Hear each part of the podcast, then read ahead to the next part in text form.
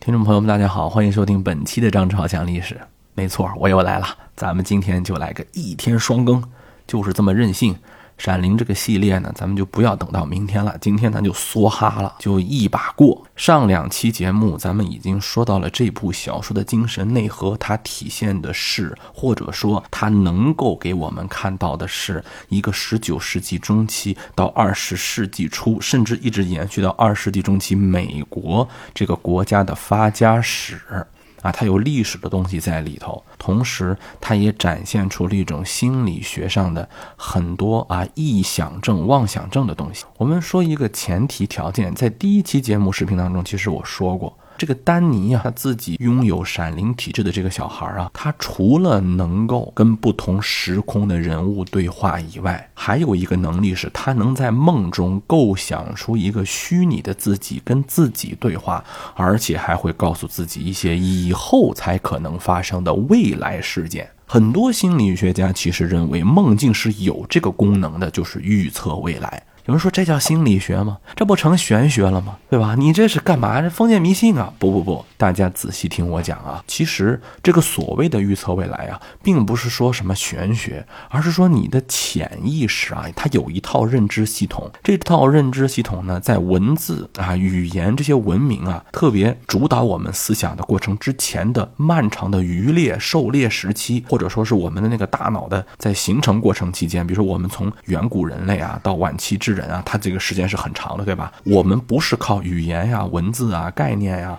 这些去思考世界的，我们靠的就是一种很非理性的蒙昧的认知状态。而这个认知状态呢，并不因为我们进化到文明时代了，有语言、有概念、有文字了，它就没有了。它这个集体无意识是沉浸在我们的大脑当中的，它平时它不会露出来，而在梦中，而在梦中，它会由于自己的文明的自省意识的休眠，给它展现出来。通过梦境提示你。我举个例子啊，曾经有一位心理学家举过这样的一个例子，说他有一位患者是个大老板，他就梦到他们公司的会计和他正在谈合作未来的一个合伙人呢一块儿做假账骗自己，他就觉得你看是我戒心太重了，人家这合伙人第一还没跟我合作呢，我就这么去想人家，我这么并不好。但是没想到呢，他把这个人家想好了，可是现实是没过了几年。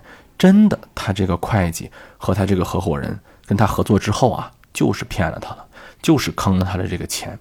那说这个是梦在给他说现实吗？给他说预测未来吗？并不是，是他早就啊在跟这位谈合作的人在谈的过程当中，他的那种直觉或者那种潜意识早就已经知道这个人不可靠、不可靠了。有人说这个东西是不是一种感觉？它并不是没有原理的。就是我们认知一个人、判断一个人，并不是完全靠经验、理性，他有一些综合的考量。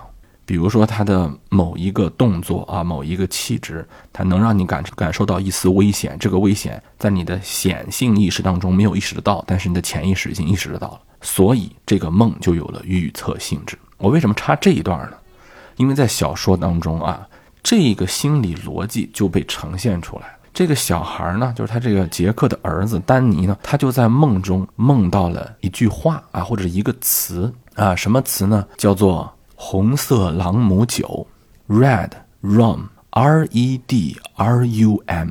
而这个梦如果解过来，如果朗姆酒这个词反过来，R E D R U M，反过来 M U R D E R，就是 murder，就是谋杀的意思。就是在梦中不断的有一个人在提醒丹尼，其实这个人就是丹尼自己提醒，会有人对你们有杀害的。这个你的父亲其实想要谋杀你了。丹尼赶忙用他的闪灵来了个千里传音，向千里之外的已经离开了这座旅馆的那个黑人大厨提出了救援的请求。因为闪灵之间沟通啊，他得互相都有这个体质才能连接。这个黑人大厨他天生是有这个东西的啊！黑人大厨也吓了一跳，没有想到这个小孩的这个闪灵能力有这么强。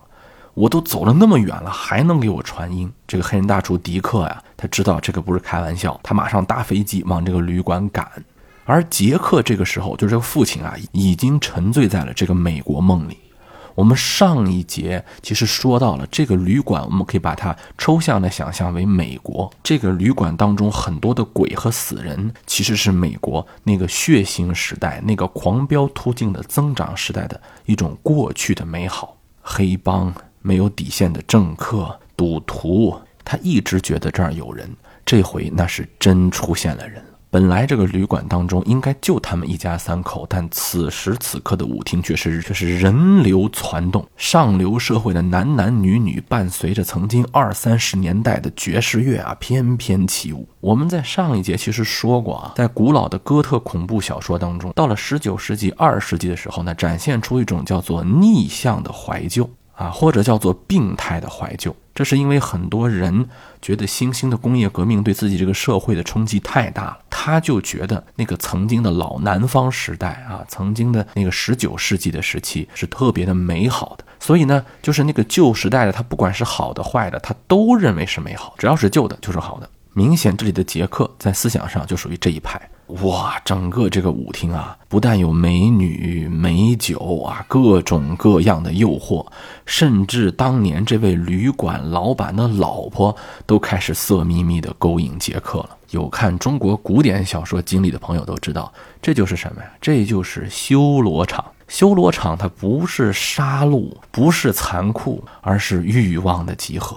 长时间戒酒，酒就是欲望。底层的性压抑，美女就是欲望，最深的欲望就是我想变成上流社会，我想混入这样的酒局，或者说就是我不满现在的时代，我觉得我写的书是好，你们不理解我，这不是我的失意，而是你们不懂得欣赏。这些人天然就会觉得旧的时代会欣赏我的，这时候整个旧的时代展现在你的面前，突然。有一个操英国口音的，注意啊，是操英国口音的。啊，大家想想，这个美国一开始跟英国的关系啊，一个操英国口音的人呢，要请杰克喝一杯。杰克回头一看，这不是别人，就是在我们第一集节目开始的时候说的那个砍死了自己两个亲生女儿的老看门人格雷迪啊，一个操英国口音的老看门人。大家去品味一下啊。这里面就不是隐喻了，那简直就是直喻了，对吧？杰克说：“哎，你不就是那看门人吗？”而老格雷迪彬彬有礼地回答说：“你才是看门人呢，先生。”我就不模仿英式口音了，是吧？哈，大家可以脑补一下，在唐顿庄园当中说着优雅英语的看门人。格雷迪说了：“说你就是看门人呢，你一直都是看门人呢。”我们读者都看出了这句话有古怪，而主人公杰克却觉得他说的没错。格雷迪告诉杰克说：“你的儿子呀，正在犯下一件大错，他在用他的意念要从外面带来一个黑鬼，就是用的那个黑鬼那个词，充满了种族歧视的黑鬼啊！他要来破坏我们现在的狂欢，要伤害我们这个旅馆。你有责任来辅正你的儿子，就像当年。”我纠正了我的两个女儿一样，没错啊，他这两个女儿可能最早也是有这个闪灵能力的。这里面我们又要停一下了，很多解读啊，把老格雷迪的这一段话看成是一种种族的歧视，这个是没错的。但是大家再往深里想一下，如果说他们歧视的是黑鬼，好，那么是不是应该这么说？有一个黑鬼要来破坏我们的旅馆，你要拿起武器保卫我们这个家园，对吧？但是他是怎么说的呀？他说：“你的儿子正在找一个黑鬼来，你要杀死你的儿子。”我们想一下啊，这里面触及到了其实是种族歧视的根本，真的是种族吗？格雷迪说什么话其实并不重要，我们应该都知道，眼前看到的一切美女、舞池、格雷迪，这一切都应该是存在在杰克的大脑当中。如果说操着英国口音的老格雷迪是有种族歧视的，那么杰克的种族歧视一定与他是不同的。不同在哪里？杰克的种族歧视其实是借口。我曾经在我的节目当中呢解读过一本书啊，《美国不平等的根源》。呃，这本书呢有段时间很火啊，那期节目做了很长，大家有兴趣可以去听一下。那其中有一个观点，我认为是说的很到位的。很长一段时间，种族歧视其实是个借口。比如说啊，最初的时候，种族歧视其实是宗教歧视的一个包装。啊，是异教徒歧视的一个包装。后来，种族歧视是阶层歧视的一个外壳。到现在，很多种族歧视其实是一个新旧阶层的对话。很多人打着歧视黑人的旗号，是在怀念那个曾经旧的时代而已，是一种新老社会群体的撕裂。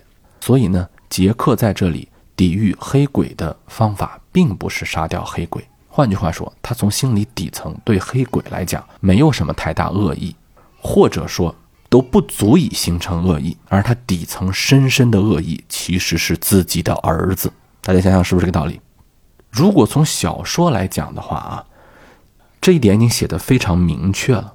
比如说，当后面杰克跟他的儿子发生激烈冲突时啊，要吼着杀掉丹尼的时候，他喊的是什么？他喊的是“旅馆要的是我，而不是你”。这就已经明显的表达清楚了，这是父子之间的一个杀戮，根本就不是什么黑人的问题。黑人那个问题只是一个借口，而且从而且从这个情节上来讲，黑人一来了就被放倒了，基本就没有起到什么作用。第二。如果我们再往深了去揪一层，杰克对他儿子的嫉妒啊，在小说当中可以理解为一个小说家觉得我没有灵感，而我的儿子呢，他有一些特异功能，我很羡慕他，是吧？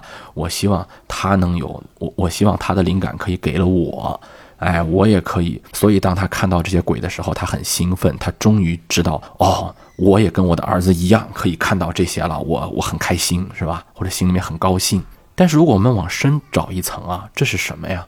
这其实是当时史蒂芬金在借杰克一家人变态的这个结构来说，当时在高速发展的美国，有一种情绪在酝酿，有一个幽灵在上空飞翔，就是两代人代际之间深深的隔阂。老一辈人啊，想通过对新一辈人的杀戮来导正。这一切，有人说这个太极端了吧？啊，就算很多现在的人看不起这个小青年，他也就是大概发发牢骚，怎么能动手杀人呢？虎毒还不食子呢？这就是恐怖呀，各位！恐怖的核心是什么？是你根本就意识不到你已经动了杀念。这种父子的竞争，不但体现的是哥特小说那种病态的怀旧。更重要的是，其实史蒂芬金早在他创作这部小说的年代，就已经精准地预言了美国社会撕裂的问题。何为撕裂？撕裂的仇视来自于互相绝不理解。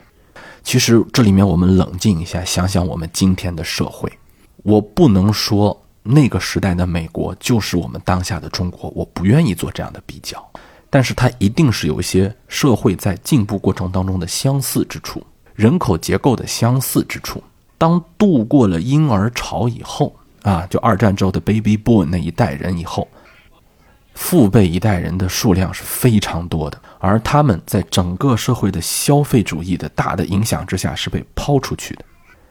你想想，它是一个资本主义社会啊，我们好歹还有我们新中国，还有我们的这个党和人民呢。在美国那个社会，你一旦从消费的主力退出去之后，那对不起，你遭到的就只有抛弃。你只能在这种过气的老旅馆当中幻想着曾经的荣光，而在幻想过程当中，已经把你变态的折磨到是非不分了。甚至，你可能会为了恢复这种所谓的荣光，而直接跟你的下一代拔刀相向。此时，全书戏份一直不是很重的母亲上线了。她拿起尖刀跟自己的丈夫搏斗。当然了，疯狂的丈夫不可能那么轻易被击退。怎么解决这个危机？现代主义的荒诞在此时惊人的爆发，给了我们一个戛然而止的休止符。丹尼对他的父亲大喊说：“你是不是忘了检查今天锅炉房的气压了？”父亲突然才想起来这一切，他马上跑到地下室，因为他知道，如果说不把气压调整好，整个旅馆都会遭殃，因为锅炉会爆炸的。他赶紧往楼下跑，他刚刚开门，锅炉爆炸了，多么讽刺！杰克，你连自己的本分都没有做好。你连一个看门人的基本职责都没有守住，整个旅馆毁于爆炸和大火。你可以把它看成是旧的社会彻底毁亡了。在大火与爆炸之中，丹尼、温迪、迪克就是孩子、母亲和旅馆的黑人厨师逃了出来。而这一切的原因，是因为丹尼突然想起了梦中那个声音曾经告诉他说：“你要记住杰克忘记的事。”此时，各位读者、各位听众、各位观众，不管你是读小说，还是看影视剧，还是只听了咱们的三期节目，大家品味一下这句话：梦中的声音告诉丹尼自己，能最后救你、救妈妈、救未来的是什么？你要记住杰克忘记的事。杰克当时满脑子里是杀掉儿子，回到那个病态的怀旧世界当中。他忘记的是他真正看门人的本分。新一代的青年啊，你要记住你的父辈已经忘却了的事情。如果说还有什么结尾，可以把讽刺、和解、导正价值观这三个看起来完全不相容的东西融合于一体，那就莫过于这句话了：你要记住父亲忘记的事。好，大家可以把自己感受。在评论区里面与我分享，我们有机会再来聊聊这些经典的文学作品。下一期节目我们再见。